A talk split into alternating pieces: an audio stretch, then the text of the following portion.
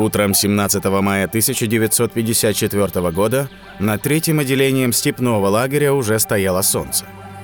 Обитатели рядов бараков для политзаключенных начинали новый день. Но этот день не был похож на вчерашний.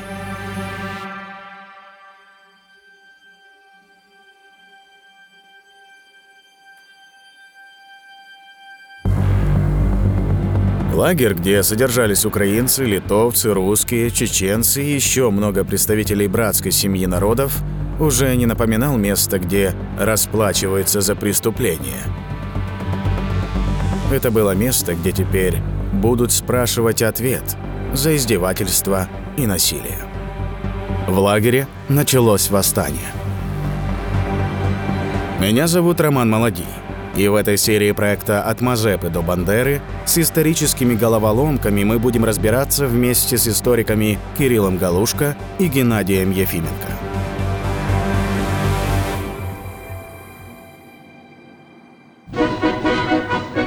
Киев. 23 мая трудящиеся столицы Советской Украины торжественным шествием отметили всенародный праздник 300-летие воссоединения Украины с Россией. В 1954 году в Советском Союзе отмечали 300 лет присоединения Украины к России. Празднование началось еще зимой и продолжалось весь год. Странное время. Год назад умер Сталин, через 10 месяцев расстреляли Берию. Было страшно и интересно, что же будет дальше. В этот радостный день трудящиеся Киева, как и весь украинский народ, продемонстрировали свою сплоченность вокруг коммунистической партии и советского правительства, неразрывное единство с русским народом и всеми народами нашей страны.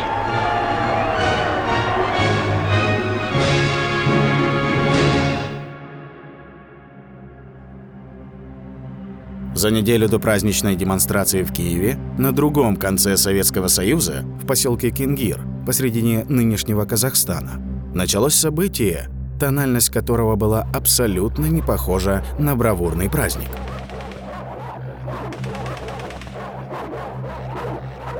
Третье отделение Степлага фактически состояло из нескольких.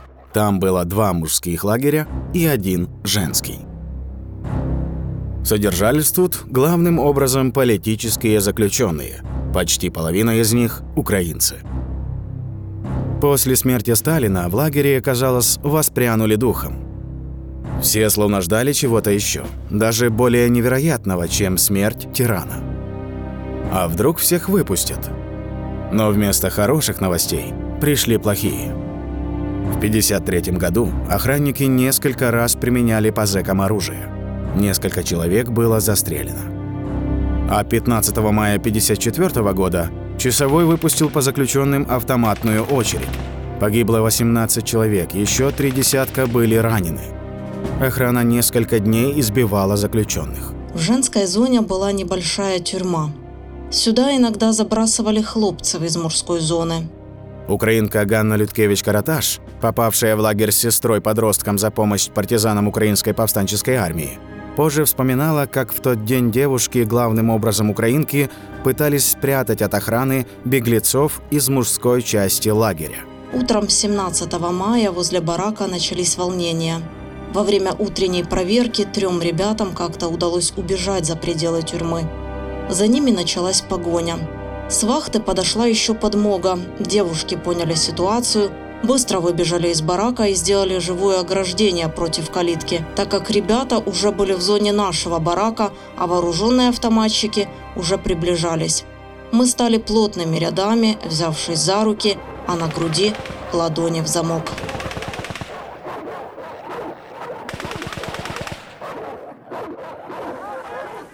Солдаты начали стрелять поверх голов.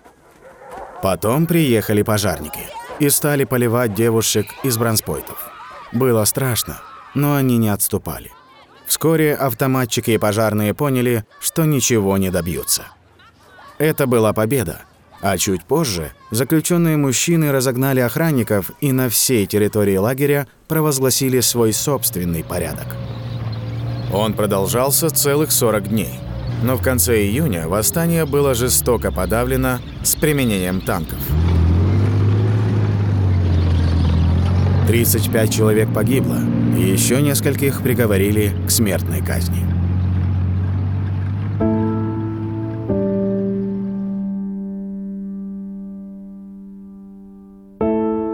Но тысячи других участников восстания сохранили память о нем на всю жизнь и передали воспоминания нам. Среди уцелевших была и Ганна Людкевич-Караташ. Вернее, на то время она была еще просто Людкевич. Фамилия Караташ – это фамилия ее будущего мужа, которого она впервые встретила во время Кенгирского восстания. Владимир Караташ был участником организации украинских националистов из Центральной Украины и провел в лагерях 8 лет. После лагерей они снова встретятся, поженятся и проживут в Одессе долгую, трудную, но наполненную любовью жизнь. Семьдесят лет советской власти а многие в Украине представляют себе совершенно по-разному. Эти оценки отличаются в разных регионах и отличаются в разных поколениях.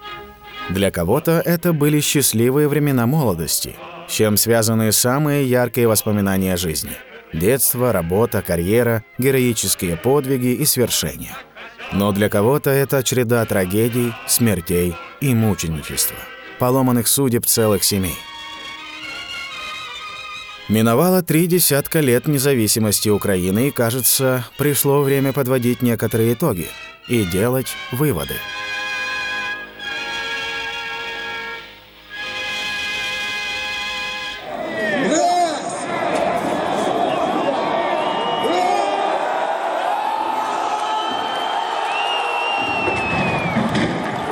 Слышите, как в 2014 году в Харькове сносят памятник Ленину. А последний памятник Ильичу снесли в 2021 году. С 2015 года в Украине действуют законы о декоммунизации, устраняющие из публичной сферы и ландшафтов коммунистические артефакты, названия и символику. За несколько лет в стране было демонтировано тысячи памятников Ленину и другим деятелям КПСС. Переименовано почти тысячу населенных пунктов, более чем 50 тысяч улиц и площадей. Все архивы репрессированного режима открыты и находятся в свободном доступе. Когда любой человек может исследовать судьбу своих пострадавших старших родственников. Это напоминает законы о денацификации Германии, которые жестко действовали в западных зонах оккупации после 1945 года. При этом советский режим является одним из победителей нацизма. Откуда же такое сравнение? Неужели гитлеровский режим можно сравнить с Советским Союзом, который в составе антигитлеровской коалиции поставил точку в истории нацизма? Чтобы ответить на эти вопросы, Кирилл Галушка предлагает заглянуть в самое начало истории большевистского режима. Хлопцы, вы будете, кто вас бой ведет, кто под красным знаменем раненый идет. Мы сыны батрацкие, вы за новый мир. Щорс идет под знаменем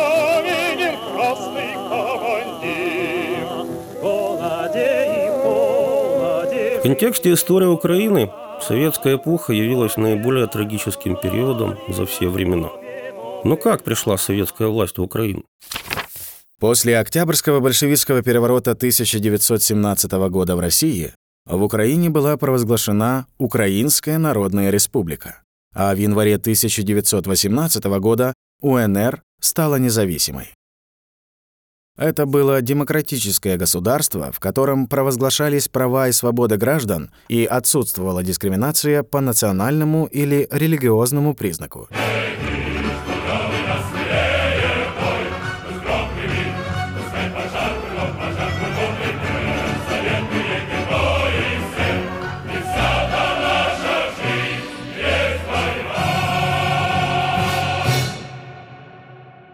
В 1923 году большевики, пытаясь удержать власть во все еще враждебной Украине, пойдут на компромисс и начнут украинизацию, которая формально отвергала практику царизма и предыдущий тезис большевиков о том, что украинского языка и народа якобы не существует. Наступает культурное возрождение, которое, как и многие возрождения советской эпохи, оказалось расстрелянным. К концу 1920-х заигрывания с национальными окраинами прекратились, и начались политические репрессии. Процесс Союза освобождения Украины устранял бывших политических деятелей эпохи Грушевского и Петлюры, а разгром Украинской автокефальной церкви убивал все формы религиозной независимости и самоорганизации. Говорит Кирилл Галушка. Основной идеей построения коммунизма была не национальная, а экономическая. Устранение частной собственности во всемирном масштабе. То есть полная унификация экономической модели. Национальные различия этому препятствовали, поскольку целью было всемирное коммунистическое государство во главе с кремлевскими мечтателями.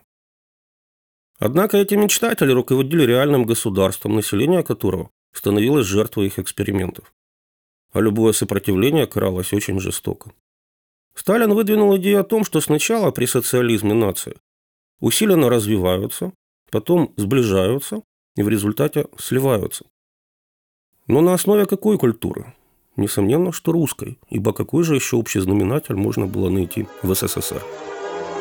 Представители свободных народов многонационального Советского Союза приносили сюда горячие чувства любви, преданности и благодарности товарищу Сталину и его соратникам.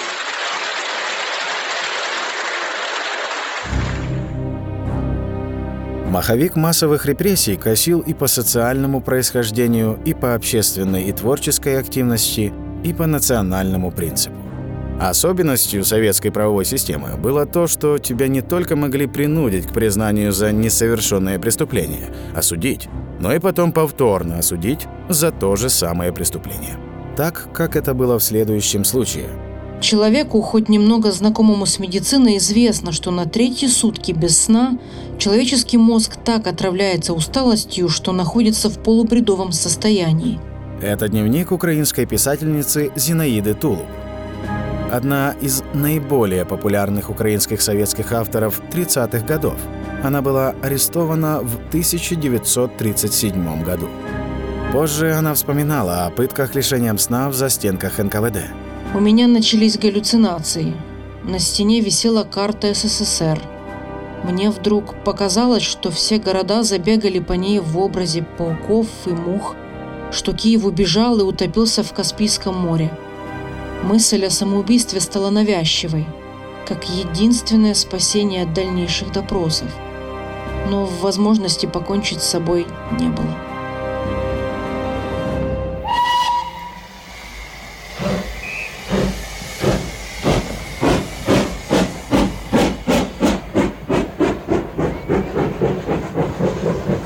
Писательница получила срок 10 лет и отправилась на Колыму по этапу через всю советскую страну.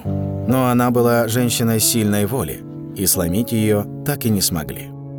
Вот как вспоминает о ней другая писательница Евгения Гинзбург. У Зинаиды Тулуп наружность дворянской дамы прошлого века. У нее чудесная, грязная, спутанная коса. Зинаида Тулуп читает наизусть по-французски Мапассана, и все восхищаются ее чтением. Зинаида Тулуп просительно обводит вагон своими томными глазами, годящимися скорее для Анны Керн, чем для этапницы седьмого вагона. Отбыв свой срок, через три года после выхода на волю в 1950 году писательница будет повторно осуждена за то же самое выдуманное преступление. И снова на 10 лет – только реабилитация 1956 года позволила ей выжить и вернуться на родину. Таких судеб были миллионы. Говорит Кирилл Галушка. Однако на общем ужасающем фоне миллионов невинных жертв наибольшим потрясением для исследователя является коллективная ответственность. За несуществующую вину осужденных отправлялись в лагеря и члены их семей. В открытых сегодня в Украине архивах КГБ НКВД множество писем детей. Вот что пишет депутату Верховного Совета ученица 4 класса 74-й Киевской школы Лариса Левай. Прошу вас помочь мне в моем большом горе. Вот уже полтора года, как осталась одна, без мамы, и мне посоветовали поделиться с вами, чтобы достичь справедливости. Вот как случилось мое горе. Осенью 1937 года был арестован мой отец, Левай Григорий Павлович. А в ноябре того же года была арестована моя мама, Вера Григорьевна Левай. Я ничего не могу сказать про отца, поскольку он был военный, а у них должна быть дисциплина и честная работа на пользу нашей любимой Родины – если он наказан, возможно, в чем-то он был виноват, но моя мама, она нигде и никогда не служила. За что же она так страдает? Почему она должна отвечать, не являясь виноватой? Помогите мне найти справедливость. Ответа Лариса Левай так и не получила. Делая этот подкаст, мы хотели показать судьбы людей, победивших советский режим. Мы обращались к историкам, работающим в архивах КГБ – к авторам фундаментальных исследований. Но оказалось, что в братской семье советских народов само понятие «спастись» скорее определялось коротким сроком заключения и просто самим фактом выживания. Но иногда даже жертва системы могла спастись и спасти других. Наша следующая история о том, как обычные сапоги спасли многих людей.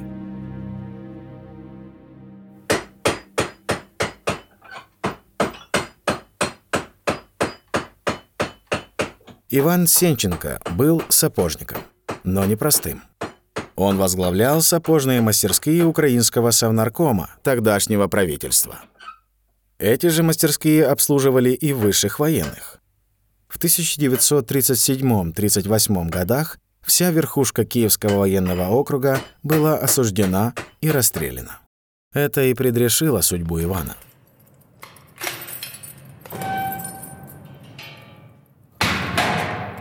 Сенченко посадили в тюрьму и начали допрашивать, бить и пытать. Ведь он делал сапоги врагу народа, командарму Ионе Якиру. Сломив сапожника, следствие, видимо, хотело выйти на врагов уровнем повыше, желательно среди руководства республики. У Сенченко был брат, который работал поваром. Но поваром тоже непростым. Он варил обеды Никите Хрущеву, и следствие уже выстраивало в уме цепочку врагов и вредителей до самого руководителя Компартии Украины. Скорее всего, Сенченко был абсолютно равнодушен к судьбе Хрущева. Зато он очень любил брата. Несмотря на избиение, стойкий сапожник продолжал твердить, что с братом уже годами не общается. Так ниточка к Никите Хрущеву оборвалась. Теперь исследователи следственных дел гадают, а если бы Сенченко не пытался спасти брата, вполне возможно, что в Советском Союзе хрущевская оттепель никогда бы и не наступила. Хрущев ведь, хоть и сам был по локоть в крови сталинских репрессий, но все же сделал то, что сделал. Массовые репрессии он прекратил. Но это все будет позже. А сейчас Иван Сенченко сидит в Лукьяновской тюрьме. Его не расстреляют, а всего лишь сошлют в Сибирь на 10 лет. И там ему еще раз повезет.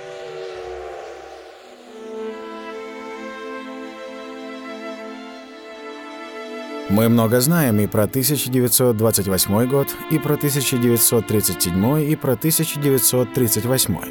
Но наибольшей трагедией украинского народа в 20 веке, в мирное время, несомненно является голод 1932-1933 годов. В 2006 году парламент Украины признал Голодомор актом геноцида украинского народа. Впоследствии 16 других стран поддержали это решение. В 2008 году преступлением против человечности Голодомор признал Европарламент. В отличие от Второй мировой войны, эта трагедия произошла в пределах одного государства и стала результатом его внутренней политики – до сих пор в публичном пространстве бытуют разные мнения. Это был не урожай, это просто непредусмотренные последствия хозяйственной реформы коллективизации, или же это была сознательная попытка уничтожения украинцев как целого народа, аналогичная Холокосту евреев. Современные украинцы в своем большинстве, согласно данным социологических опросов, считают это геноцидом. А что по этому поводу пишут историки? Вот мнение Геннадия Ефименко. Автора многих исследований по этому периоду участника проекта «Ликбез. Исторический фронт». Несомненно, голод 1932-33 годов коснулся не только Украины. На всей территории Советского Союза, по оценкам ведущих российских историков, погибло 8 миллионов 700 тысяч человек. Трагедия была масштабной. Совпадает ли эта оценка с мнением украинских исследователей? Конечно, существуют разные методики оценки, и в Украине тоже есть весьма противоречивые цифры. Но на сегодня наиболее обоснованной является цифра в 3 миллиона 900 тысяч погибших от голода. Конечно, это приблизительная цифра, но именно ее озвучили украинские демографы, изучившие не только исторические документы, но и динамику населения и материалы переписей. Это с учетом того, что большая часть текущей статистики была сознательно уничтожена властью еще тогда. Что такое 3 миллиона 900 тысяч людей? Всякая статистика больших цифр требует сравнений. Это составляет, конечно, всего лишь треть населения Москвы, но одновременно это население целой Хорватии, Молдовы или Панамы, или же несколько больше населения современного Киева. Еще одним фактом является то, что в результате гибели такого количества людей не родилось и 600 тысяч их детей. Поэтому суммарные демографические потери Украины от Голодомора оцениваются в 4,5 миллиона человек. Но почему же голод 1932-1933 годов обычно называют именно по-украински – Голодомор? В чем специфика украинской ситуации? Что отличает просто голод от Голодомора? Вот что об этом пишет Геннадий Ефименко. В 1928-32 годах в украинском обществе усилились антимосковские настроения, которые были ориентированы прежде всего на идею восстановления Украинской Народной Республики 1917-20 годов, то есть возвращения к независимости.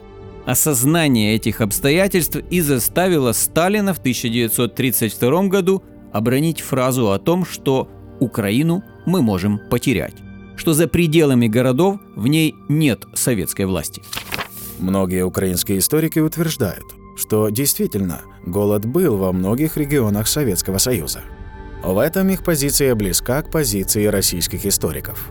Да, причины во многом были общие.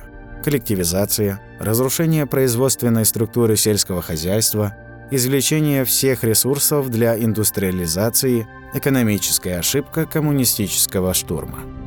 Историк Геннадий Ефименко пишет далее. Но украинский случай особый. Именно в Украинской ССР методы власти были кардинально иные. По всей Украине с первых дней 1933 а в отдельных районах и раньше, во время повсеместных подворных обысков у крестьян отбиралось все продовольствие, вплоть до чугунка с кашей, найденного на печи. То есть на полный голод их обрекало именно советское государство. Существовала информационная блокада, а это означает, что о голоде не знали во внешнем мире, и о нем было запрещено публично говорить в СССР. Граждане в кавычках УССР не могли покинуть территорию УССР. Проехать из села в город, чтобы хотя бы вымолить себе еду у горожан, тоже было невозможно. Но являлся ли Голодомор чем-то исключительным? Был ли он одним из методов подавления исключительно украинского сопротивления? Голод в 20 веке в Украину приходил трижды. И трижды он был связан с правлением большевиков. В 1921-1923 годах Украина пережила первый, вызванный засухой в южных регионах и массовым вывозом зерна из Украины в Россию и на снабжение Красной Армии. Увидев, что голод способствует подавлению повстанческого движения, Кремль дал указание умалчивать о голоде в УССР и говорить только о Поволжье. Но в 1922 запрет был снят, и часть международной помощи все-таки попала и в Украину. В 1946-47 годах приходит новый голод. На этот раз он был вызван желанием московского руководства передать так называемые излишки зерна в Украине странам народной демократии Восточной Европы. Зерно поставлялось в оккупированные СССР Румынию, Польшу, Чехословакию – чтобы помочь укоренению там коммунистических режимов. По приблизительным оценкам, жертвами голода стал 1 миллион человек. Но это не сопровождалось такими античеловеческими методами, как в 1932-1933 годах. Оценка историка Геннадия Ефименко. Это было наказание и воспитание. Это было предупреждение возможного выступления населения республики против Сталина и гипотетически возможного отделения Украины от СССР. Это было воспитание нужного власти отношения украинского крестьянства к труду на власть, то есть в совхозах и фактически в государственных колхозах. Это было наказание части компартийно-советской номенклатуры за проявление сочувствия украинскому народу и сомнения в правильности политики Кремля. И в конце концов, это был акт мести всем украинцам со стороны власти за их нелояльность и свободолюбие, проявленное как в 1929-32, так и в 1918-20 годах. Поэтому понятие сознательного геноцида уместно. Но мы должны учитывать, что юридическая формулировка украинского парламента «геноцид украинского народа» касается не только этнических украинцев, а всех граждан Украинской ССР, которые тогда пострадали от этого террора. Это были люди разного этнического происхождения, ибо понятие «украинский народ» включает в себя всех жителей Украины. Именно такого понятия «геноцид» – Прежде всего, по национальному, а не этническому критерию придерживается большинство профессиональных исследователей проблемы.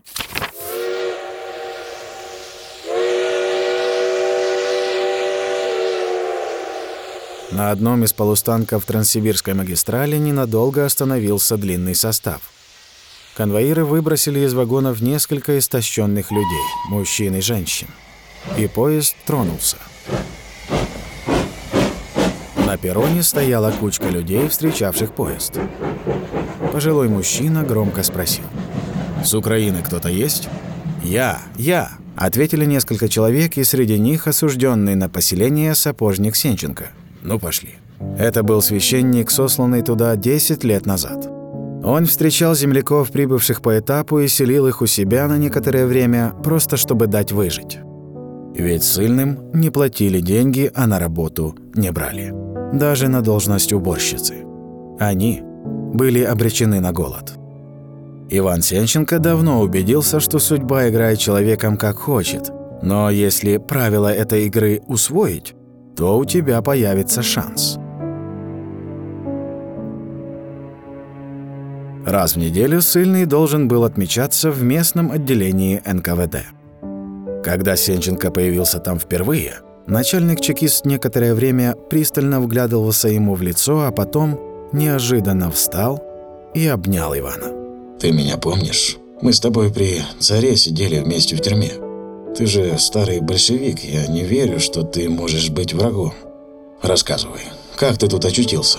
Выслушав историю сапожника, офицер задумался. Освободить Сенченко было нереально, но помочь возможно. «А сапоги еще делаешь?» Мы же на службе, целый день в сапогах, а мастеров нет. Казенные сапоги поганые. Я организую сапожную мастерскую при НКВД. Итак, Сенченко, будучи врагом народа, возглавил сапожную мастерскую органов госбезопасности и нанял в нее на работу других сильных – учителей, журналистов, инженеров. Они делать обувь не умели, но научились. И благодаря этому выжили. Иногда людям полезно менять профессию.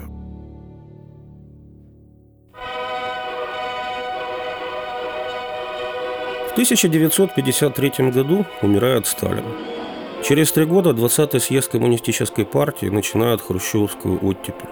Стало казаться, что наступает либерализация. Многие невинно осужденные были отпущены из лагерей и ссылок и были реабилитированы. Москва. 14 февраля 1956 года, день открытия 20-го съезда Коммунистической партии Советского Союза. В Кремль собирались делегаты, прибывшие со всех концов нашей Родины. Однако в то время сменился лишь масштаб и форма репрессий. И несмотря на устранение ГУЛАГа, преследования продолжались. Говорит Кирилл Галушка. Новые репрессии касались уже не миллионов, а десятков и сотен диссидентов, представителей интеллигенции, которые требовали демократизации и прекращения русификации. Конечно, диссидентское движение в СССР не было исключительно украинским явлением, но с начала 1970-х годов ужесточается политика русификации. Выдвигается тезис о формировании единого советского народа, в котором должны раствориться все национальности СССР на основе русской культуры. Сокращается, в том числе и в Украинской ССР, количество школ с образованием на национальных языках. Подвергаются преследованиям исследования национальных историй. Многие темы остаются или становятся запретными. Поэтому банальная оппозиционность и правдоискание такого молодого украинского поэта, как Василь Стус, тоже являлась угрозой для советской власти. В 1972 году он будет осужден за антисоветскую агитацию и пропаганду на 5 лет заключения и 2 года ссылки.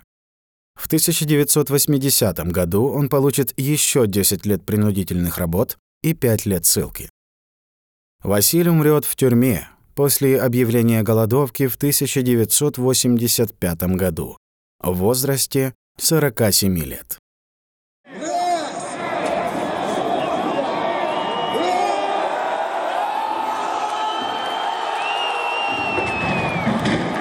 Когда я иногда пересматриваю кадры хроники, на которых в украинских городах сносят памятники Ленину, я проверяю себя, сам себе задаю вопросы. Оправданы ли нынешние украинские законы о декоммунизации? Может, они огульно перечеркивают 70 лет славной истории Советского Союза и достижения наших отцов и дедов? Неужели те, кто десятки лет простояли на тысячах постаментов, не заслужили уважения соотечественников? Как пример, Кирилл Галушка приводит Павла Постышева – одного из лидеров Компартии Украины в начале 1930-х годов. Поколение советских людей знали его как изобретателя детской новогодней елки с Дедом Морозом и Снегурочкой. Однако из документов, доступных в раскрытых теперь архивах КГБ, становится ясно, что именно он был одним из инициаторов Голодомора и массовых репрессий. В том числе и из-за стараний Павла Постышева 1933 году в Украине не родилось 600 тысяч детей. И у них поэтому не было новогодней елки. Оставлять ли такого человека на постаменте? Какой факт более важен для наших современников и наших детей? Елочка или голодомор? Конечно, советские репрессии в Украине были только частью общесоюзного маховика. По официальным данным, в 1930-53 годах ОГПУ НКВД МГБ осудило 3 миллиона 800 тысяч людей по политическим делам, а расстреляло около 800 тысяч. Общество «Мемориал» смогло подтвердить точно 2 миллиона 600 тысяч жертв политических репрессий. Российские историки Охотин и Рогинский за период 1921-1953 годы называют цифру 5,5 миллионов человек. Но Кирилл Галушка считает, что тут нужны уточнения. Украинский контекст имеет свою специфику. Тут подавлялись не просто реальные или потенциальные политические противники коммунистического руководства, но и все формы национального самовыражения, все попытки суверенизации и борьбы за свободу, заметные проявления национальной культуры и религиозной жизни – было потоплено в крови движение сопротивления на Западной Украине. Три голодомора стали для украинцев демографической катастрофой. Количество жертв народолюбивого советского режима по ряду оценок приближается к количеству жертв Украины во Второй мировой войне. А с учетом того, что одним из инициаторов той войны был Советский Союз, то как с точки зрения украинской исторической памяти оценивать ту эпоху? Достойно ли ее вожди увековечения на постаментах, названиях городов, сел, улиц? Или же наоборот, доброй памяти заслуживают их невинные жертвы? Выводы, уважаемые слушатели и слушательницы, делайте сами.